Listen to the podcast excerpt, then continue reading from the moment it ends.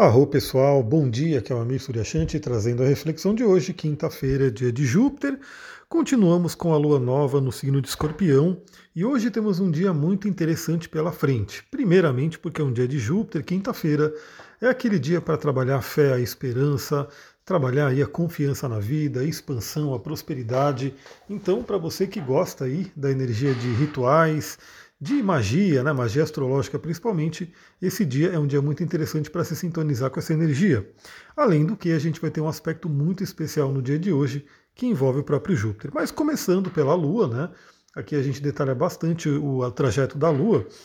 A Lua está ainda em estado novo, né? Está uma Lua nova no signo de Escorpião, novamente convidando, né? Complementando o podcast de ontem, convidando aí ao desapego, à transformação, ao deixar embora aquilo que não serve mais, Hoje é um dia bem forte para isso, a gente vai ver por quê.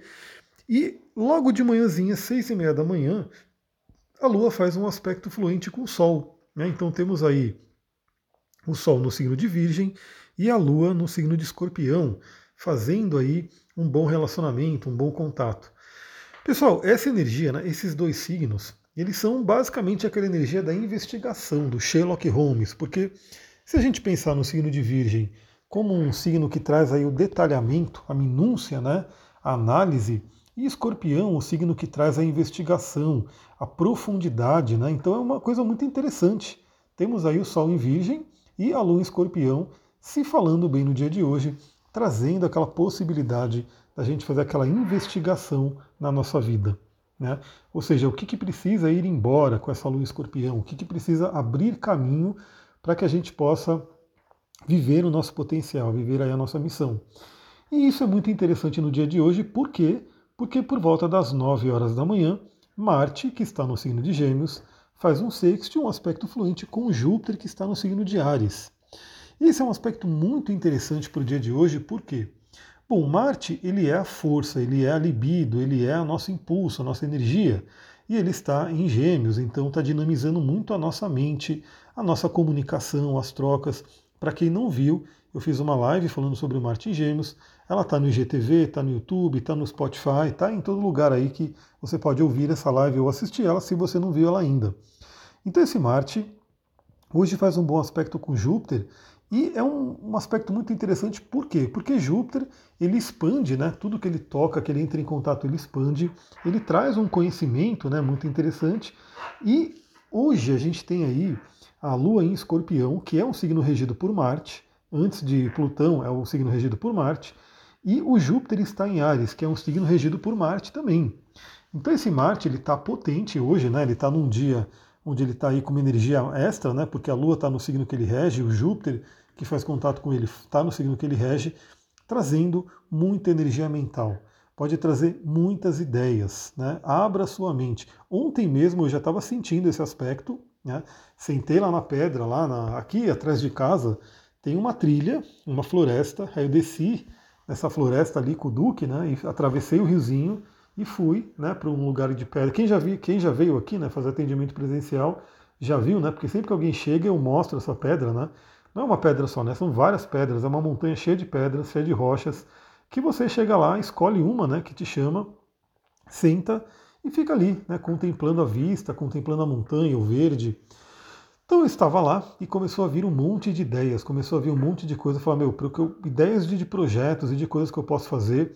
Claro que, né, o Marte está em Gêmeos, que é um signo de ar, ele pode trazer sim muitas ideias. O que a gente tem que ficar esperto, né, que eu estou fazendo isso agora, né, eu estou gravando e terminando a gravação eu já vou colocar no papel, anotar algumas coisas que me veio de ideia para não perder é que podem vir muitas ideias, mas de repente a gente não coloca em prática. Né? Temos aí Marte num signo de ar, o Júpiter num signo de fogo, traz entusiasmo, traz ideias, mas né, não são signos materiais, né, não são signos que falam aí sobre a realização.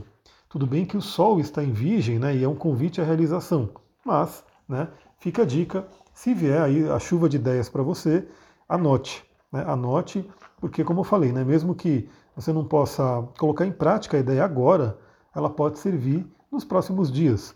Né? Ela, talvez agora você tenha que abrir caminho, você tenha que abrir espaço para que essas ideias possam nascer. Como eu falei, né? estamos chegando aí na iminência da lua crescente, Temos aí uma lua crescente em Sagitário que vai trazer muita expansão, muito otimismo. Então esse é um momento muito interessante. Se sintonize, né? Porque também às vezes o sexto, principalmente, ele é um aspecto que ele é um aspecto fluente, né? Mas ele é tido como um aspecto que, se a gente não fizer um esforcinho, né? Se a gente não, não der um passo em direção a ele, ele passa, né? Ele fica ali e não traz muita coisa para a gente.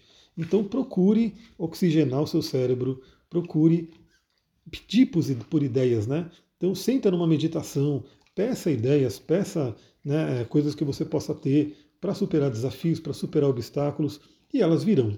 Né? Se você se conectar, elas virão. Você pode usar cristais também, né? aquele que você sentir. Eu estava usando uma calcita azul, né? porque eu estava lidando tanto com as questões de Saturno, estou lidando com questões de Saturno, e também né, estou lidando aí com questões de ter que manter uma calma, que a cor azul ajuda nisso. Então eu estava lá com uma calcita azul.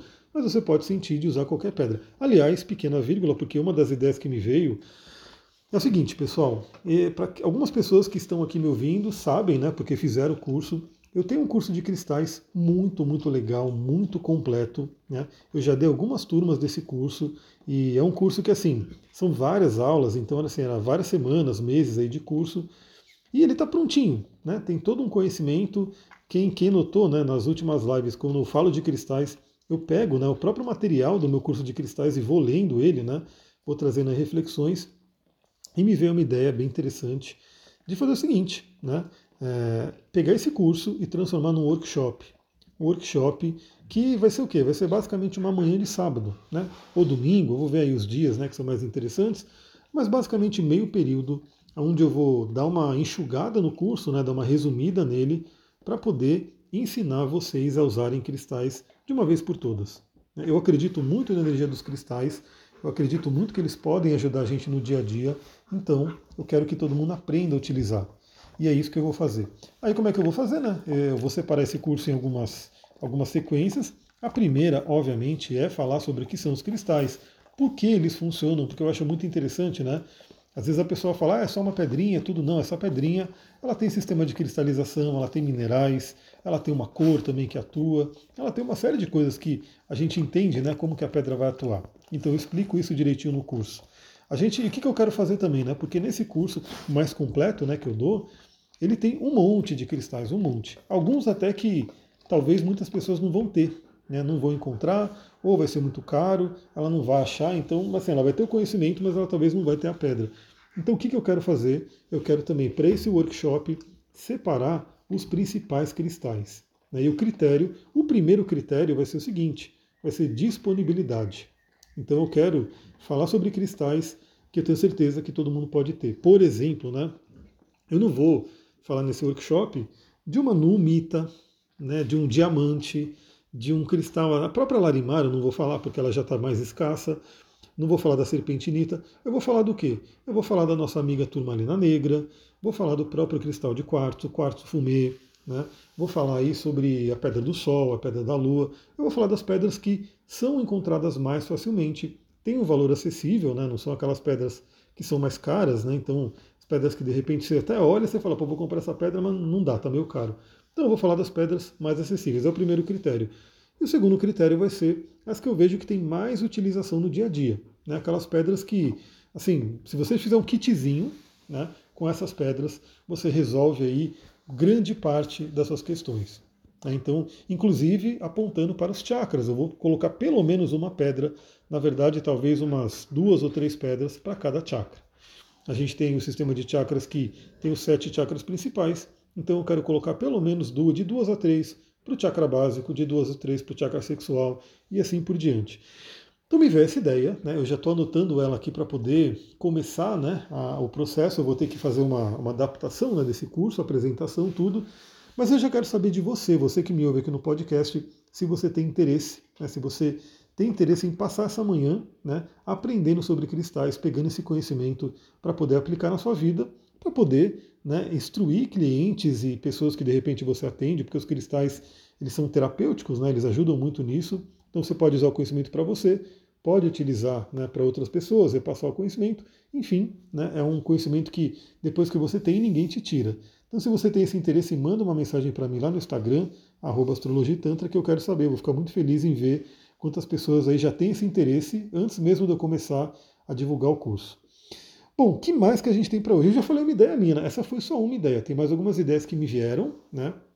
Eu não vou falá-las agora aqui porque eu quero amadurecer mais elas, né? Quero refletir um pouquinho mais sobre elas, mas essa é a primeira e essa já está meio que pronta. Né? daí eu tenho certeza que em breve eu vou colocar ela em prática. Agora, para a gente, se você quiser também compartilhar suas ideias, manda mensagem para mim lá no Instagram, astrologitantra, vou ficar muito feliz em saber. Bom, o que mais que a gente tem para hoje? Então a Lua vai continuar no signo de Escorpião e por volta das 20 horas, 8 horas da noite, ou seja, noite dessa quinta-feira, eu estarei terminando o curso de astrologia. Aliás, pessoal, também vale dizer aqui que se você tem interesse em aprender astrologia comigo, é um curso completo de fundamentos da astrologia. Ele está rolando, mas todas as aulas são gravadas, então assim, mesmo que você fala, pô, o curso já começou, tudo bem. Você pode entrar no curso, como algumas pessoas já fizeram, você pode receber os links né, das primeiras aulas e assistindo aí no seu ritmo, é, participar das aulas ao vivo, se você tiver disponibilidade, quinta-feira, toda quinta-feira às 18 horas, das 18 às 20 horas, aula é ao vivo. E mesmo que você não possa participar da aula ao vivo, você recebe lá no grupo o link para a aula para você poder assistir. Então, se você tem interesse, é um curso também num valor bem acessível, pode pesquisar aí, um valor bem interessante, manda mensagem para mim para você saber e você pode né, fazer essa jornada comigo de aprender. Lembrando que esse curso são fundamentos da astrologia, então ele é mais profundo, né? Ele realmente é para quem quer aprender a ler o mapa, para quem quer dar o seu pontapé inicial no mundo da astrologia. Bom, então às 20 horas a Lua Escorpião faz uma conjunção com a cauda do dragão. E se a gente entender que a cauda do dragão é aquele ponto né, que diz sobre aquilo que a gente tem que deixar embora, né, deixar o passado para trás, a Lua tocando ali no próprio signo de escorpião, afinal a cauda está em escorpião, é realmente aquele convite para liberação, né? se libertar, deixar embora aquilo que não serve mais. Inclusive, a gente sabe que as emoções presas, elas são realmente complicadíssimas, são tóxicas. Então, se você tem raiva de alguém, se você tem mágoa de alguém, se você tem alguma questão ali que não foi bem resolvida com uma certa pessoa, é, ou até uma situação que aconteceu na sua vida, é importantíssimo você refletir sobre o quanto isso pode estar te prendendo, o quanto isso pode estar bloqueando os seus chakras. Né? Então, por exemplo, se você tem aí alguém de um relacionamento anterior que você não perdoou, que ficou ali aquela mágoa, existe ainda uma ligação energética entre vocês, uma ligação energética não muito boa, né? Porque envolve emoções ruins como mágoa, raiva e frustração e assim por diante e que está hoje, né, pensar em liberar isso, né, realmente deixar isso embora, deixar ir aquilo que está pesando na sua vida. Então, essa aqui, noite de quinta-feira, temos aí a Lua fazendo essa conjunção com a cauda do dragão.